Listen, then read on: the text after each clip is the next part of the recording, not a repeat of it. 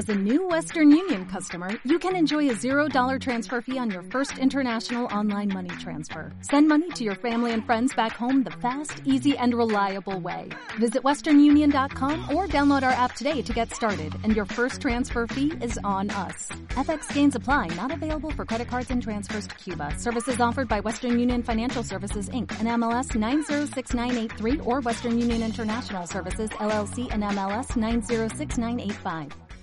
Juego de imanes, de Lorenzo Libán.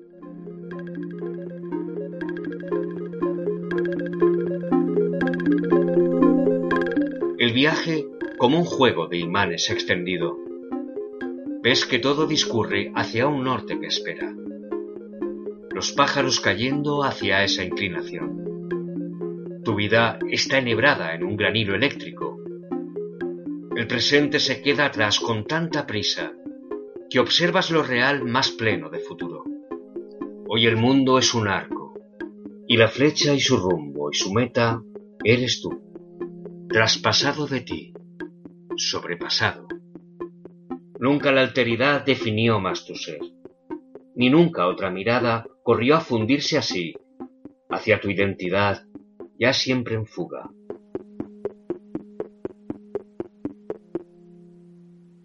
Bienvenidos y bienvenidas. Esto es Flores para Ernest.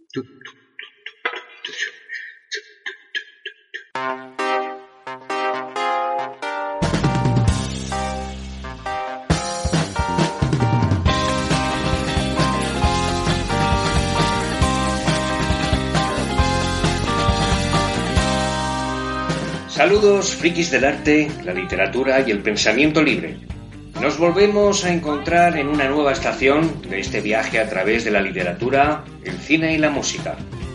Hoy nos centraremos sobre todo en la ficción alrededor del viaje y los viajes.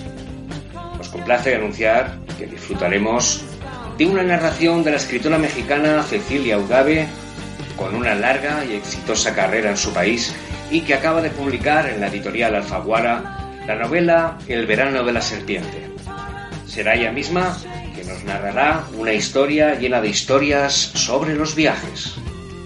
Nos acercaremos también a la figura del escritor valenciano Enric Valor, con el profesor Chesterton, que además nos contará una de sus rondallas valencianas traducida por él. Y nos despediremos con un microcuento en 100 palabras titulado Mosquito Tours. Por cierto, ahora que lo pienso, ¿Dónde se habrá metido ese muñeco? Hace días que no sé nada de él. La verdad es que últimamente anda un poco trastornado por el inminente viaje espacial de Chica en órbita. En fin, no podemos esperarle más. El viaje, como siempre digo, debe continuar.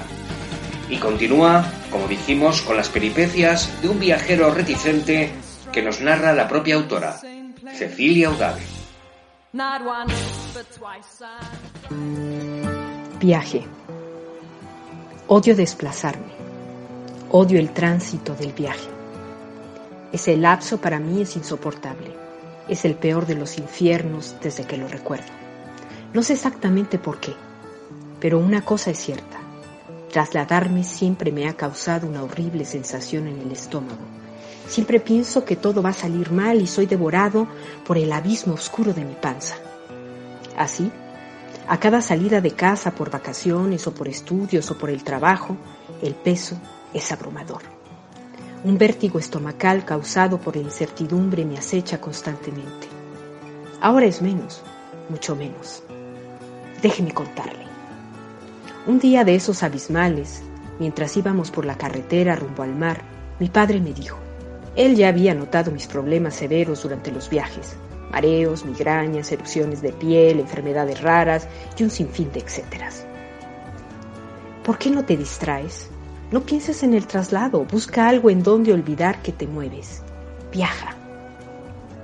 Luego apretó mi mano antes de parar en una gasolinera que vomitara. Recuerdo que bajé corriendo al baño buscando en, las palabras de mi padre. Busca algo en donde olvidar que te mueves. Viaja. Cuando entré en los sanitarios, eso lo recuerdo bien pese a mi edad, aquel lugar me pareció perfecto para olvidarme. Era repugnante. Apestaba a orines y por todas partes estaba lleno de letreros obscenos o de mensajes mal escritos dirigidos a cualquiera. Tan abotagado me resultó aquel espacio que traté de contener el malestar devorando las letras maltrechas y ennegrecidas. No sé cuánto tiempo estuve mirando esas paredes mugrientas. Comencé a tocar aquellos muros inmundos, llenos de frases de gente que pasó por ahí dejando un instante de sí mismos. Instintivamente me toqué con la mano el vientre y noté con agrado que ya no me sentía mal. Y lo mejor, no tuve que vomitar, no sudaba y no tenía angustia. Entonces me repetía para adentro, tengo que llevarme algo de aquí, tengo que hacerlo. Solo eso pensé. Y traté de arrancar alguna frase de la pared, cualquiera, pues no era una selección sino una afirmación de ese momento lo que buscaba. Entonces me percaté de que la puerta de uno de los baños tenía un agujero y estaba golpeada. Era de madera conglomerada, así que con un poco de esfuerzo pude trozar un pedazo grande. Después, ya con ese pedazo en el piso, haciendo fuerza con un pie, logré trozar la frase y llegó mi hermana con mi madre a buscarme y armar un tremendo lío porque yo había desmantelado la puerta del baño. Es un vándalo, tenga cuidado con él, le dijo el dependiente a mi padre mientras pagaba el destrozo. No me importó mucho. Y nunca les confesé que era lo que había domado mi angustia y la había sacado del estómago, convirtiéndolo en júbilo. ¿Sí? Júbilo. Montones de mariposas o de ñáñaras o de sensaciones indescriptibles pero conocidas por cualquiera cuando algo nos afecta de tal modo que el bajo vientre y el estómago y hasta el sexo se estremecen. Yo siento eso al ganarle la batalla a la angustia del traslado a la incertidumbre de no saber qué hacer de mí mientras no hay otra cosa que hacer sino pensar en mí, ahí, en el centro mismo del huracán del viaje. Enrique Valor fue un importante escritor, lexicógrafo y lingüista valenciano que nació en el año 1911 y murió en el año 2000. Fue ampliamente reconocido tanto por su faceta intelectual como por su aspecto social y político. En Viaje de Nadal, Viaje de Navidad, Valor narra la historia de un arriero que, la noche de Navidad, hace un viaje desde la Vila Lloyosa, eh, localidad valenciana costera, a Alcoy, que es una localidad en la montaña. Sube con su carro para vender chocolate, pero le es imposible llegar a su destino porque le sorprende una fuerte nevada en el puerto de Aitana. Con este fragmento, Valor demuestra una síntesis remarcable del tempo narrativo, la belleza y la dureza del paisaje y la caracterización de un personaje sencillo y humilde.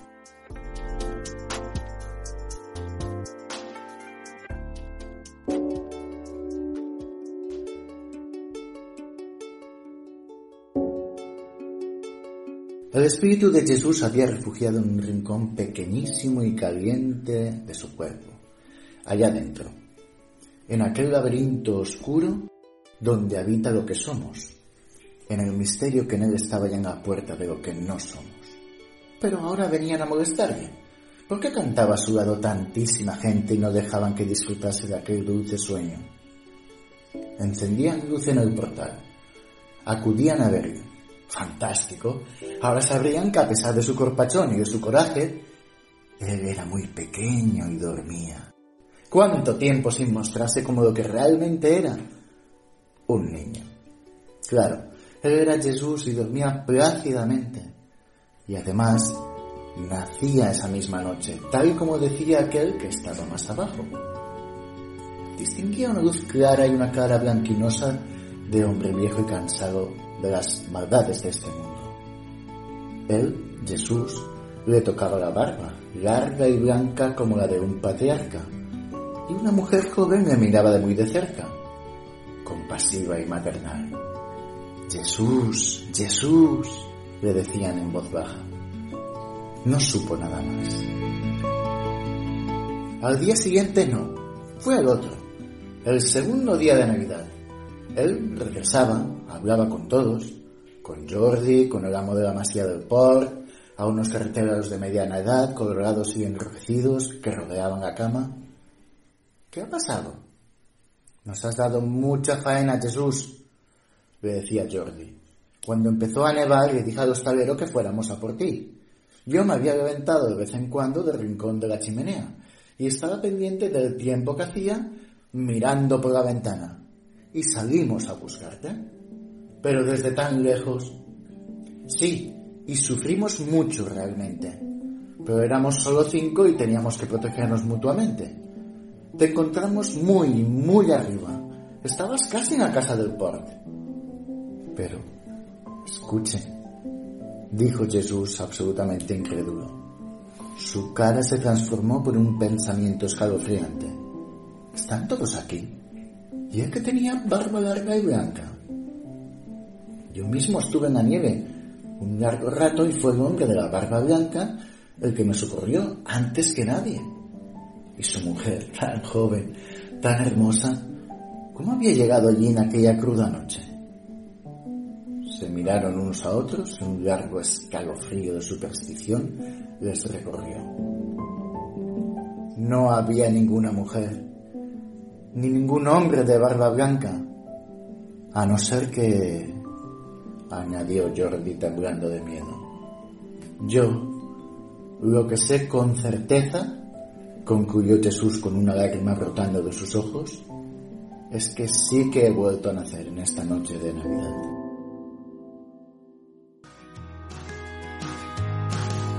Ya estoy aquí, Román. Perdona por no haberte avisado antes. Estaba ocupado con las maletas y se me ha hecho tarde. ¿Maletas? Sí, he conseguido convencer a Chica en órbita de que me lleve con ella a su viaje espacial. Vaya, vaya. ¿En serio? Entonces me dejáis solo a los mandos de flores para Ernest.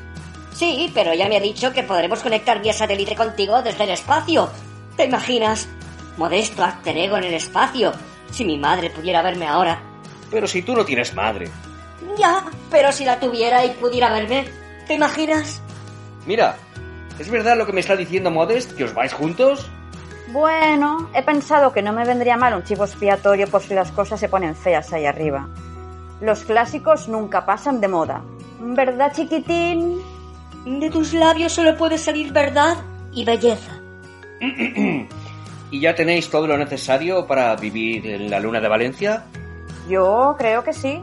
Llevamos libros, películas, queso y salmorejo. Ah, y 20.000 tabletas de chocolate, claro. Nos vamos dentro de unos minutos. Un, un abrazo. Bueno, no sé qué decir. Solo puedo desearos un feliz viaje. Os acompañaré a la pista de despegue. Gracias, amigo. Pero bueno, sentaos un momento que aún llegáis a tiempo para escuchar algunas desventuras de ese viajero que se enfrenta con sus propios recursos a la angustia del viaje. Adelante, Cecilia.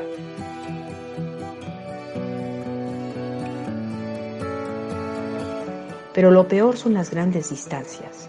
Y en los aviones eso era mortal. Así que aprendí a buscar entre los pasajeros a alguien en quien aligerarme.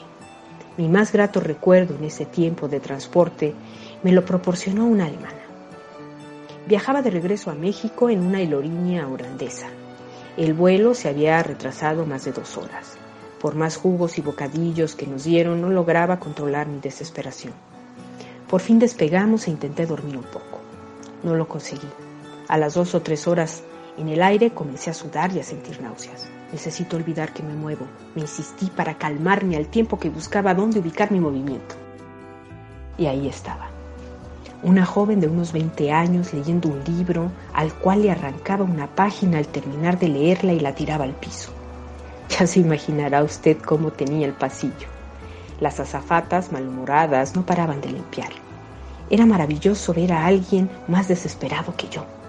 Volví a sentir con tanta intensidad como la primera vez ese júbilo traducido en montones de mariposas o de ñáñaras o de sensaciones indescriptibles, pero conocidas por cualquiera cuando algo nos afecta de tal modo que el bajo vientre y el estómago y hasta el sexo se estremecen.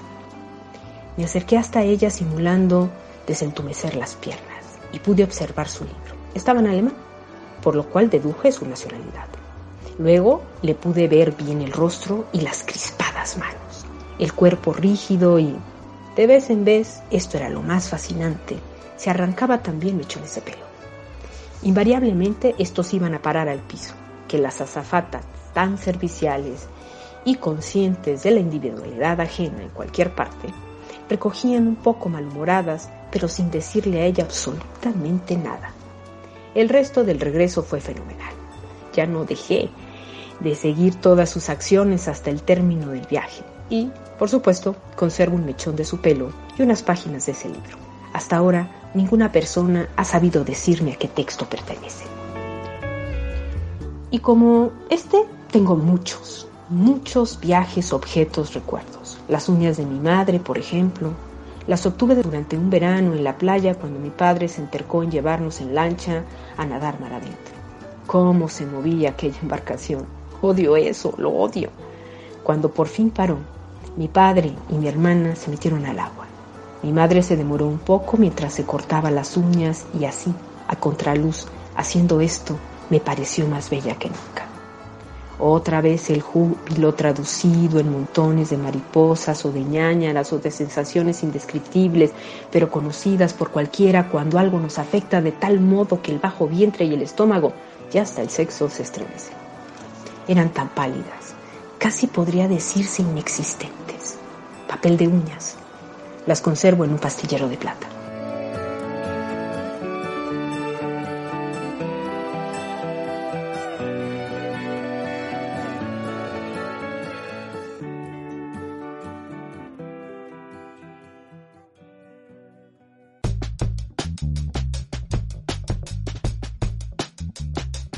Microcuentos en 100 palabras. Hoy, Mosquito Tours.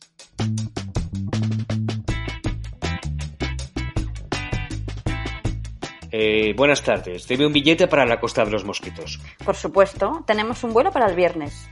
Eso sí, debo advertirle de que las autoridades del país desaconsejan viajar en esta época del año.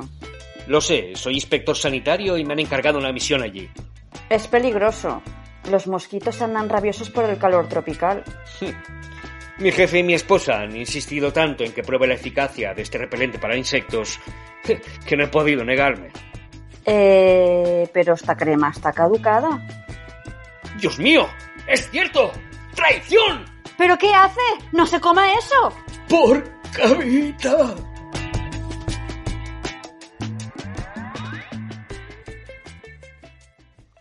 Cuídate, Román. Si mis cálculos no fallan, nos vemos el 20 de marzo.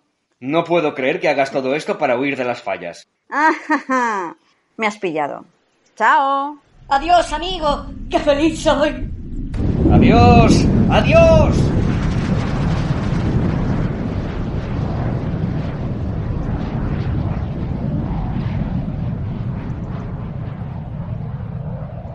Ah, qué recuerdos me vienen ahora.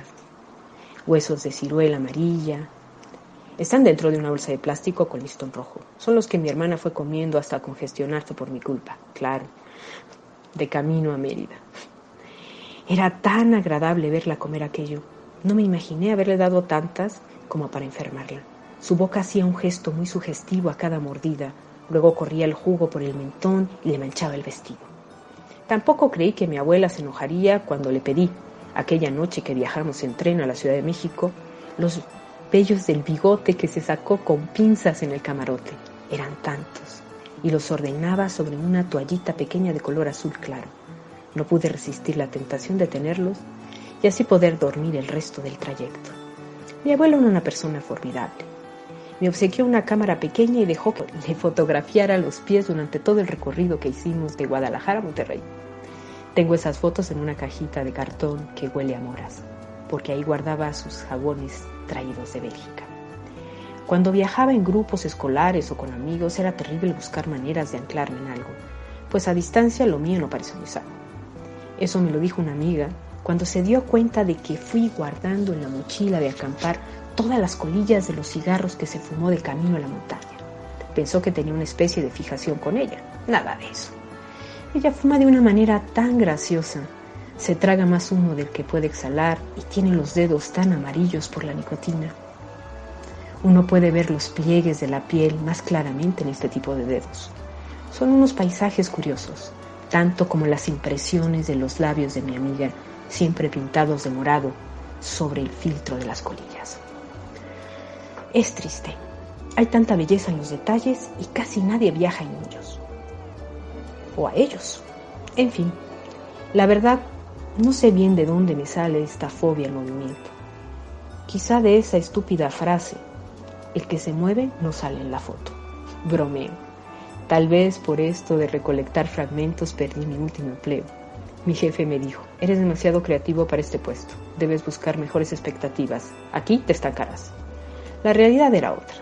Yo supongo que no le agradó en absoluto ver cómo envolvía con cuidado extremo todas las pajitas que utilizó bebiendo refrescos de lata durante un viaje de traslado en autobús a Querétaro. Ah, mi última pareja también se desconcertó que fuera tan inquieto. No le pareció nada gracioso detenerse cada 50 kilómetros exactamente para que yo recogiera cualquier cosa del camino y fuera haciendo un catálogo de impresiones sobre la carretera y sus distintas formas de aquí hasta los Estados Unidos. Me divertí muchísimo. Ella solo dijo, ¿por qué no puedes quedarte quieto mientras viajamos? Ironía, ¿no cree? Lo que no entienden es que es jubiloso. Voy por la vida, como verá usted, desplazándome con mis pequeños fragmentos tomados durante el tránsito de cada viaje. Servilletas llenas de rímel, de magdalenas casuales, dibujos de niños que se demoran entre los crayones en cualquier transporte, cerillos, notas de consumo, botellas, cenizas, bolígrafos y lápices, palillos, huesos, cáscaras, libros, revistas, monedas, bolsas de plástico, tickets, encendedores, rastrillos, frascos de desodorante, y montones más de etcétera. La recompensa es grande, pues al ser invocados estos recuerdos viajo y aparece, como si fuese la primera vez, ese júbilo traducido en montones de mariposas o de ñáñaras o de sensaciones indescriptibles pero conocidas por cualquiera cuando algo nos afecta de tal modo que el bajo vientre y el estómago y hasta el sexo se estremecen. ¿Y sabe algo? Ahora estoy seguro mientras viajo con usted, que no ha dejado de hacer bolitas con el migajón de pan. ¿Puedo conservarlas? Gracias. Les decía, ahora estoy seguro. Nací para hacer esto, para recolectar fragmentos de los otros aquí, ahí, allá, en cualquier parte. Fragmentos en donde olvidar que me muevo, sin saber que me estoy moviendo y, sobre todo, pensar que todo es un gran viaje. Qué extraña es la historia de Flores para Ernest. Comenzó hace casi dos años y fue un esfuerzo a cuatro manos por crear un podcast cultural independiente y abierto a la creación original. Pero la trágica muerte de nuestro primer presentador, Hugo Fernández Moira, a manos del fantasma alcoholizado de Ernest Hemingway, cambió para siempre el destino del programa. Por no hablar de la inexplicable irrupción en el equipo de una marioneta autoparlante con más entusiasmo que personalidad. Confieso que he llegado a normalizar el carácter paranormal de estos hechos sin recurrir a los ansiolíticos ni a los antidepresivos, porque hay que ver cómo han evolucionado las cosas después del repentino enamoramiento nuestro modesto after ego. En cuanto puso los ojos en Chica en órbita, se le nubló por completo ese cerebro de goma espuma que tiene. En fin, ya os dije que no me apetecía mucho presentar este programa y menos ahora que me he quedado solo. Creo que tomaré una decisión cuando concluya este viaje a través del arte, la literatura, el cine y la música sobre viajes. Confiemos en que nuestros inteligentes oyentes colaboren en la realización y supervivencia de este programa y de su presentador. ¿Quién les habla? Román Falquet especialmente ahora que Chica en órbita ha ramblado con todos los víveres. Solo ha dejado en la nevera un yogur de plátano a punto de caducar y media tortilla de champiñones. En fin, espero que los dioses les sean favorables en su jodido viaje hacia las estrellas.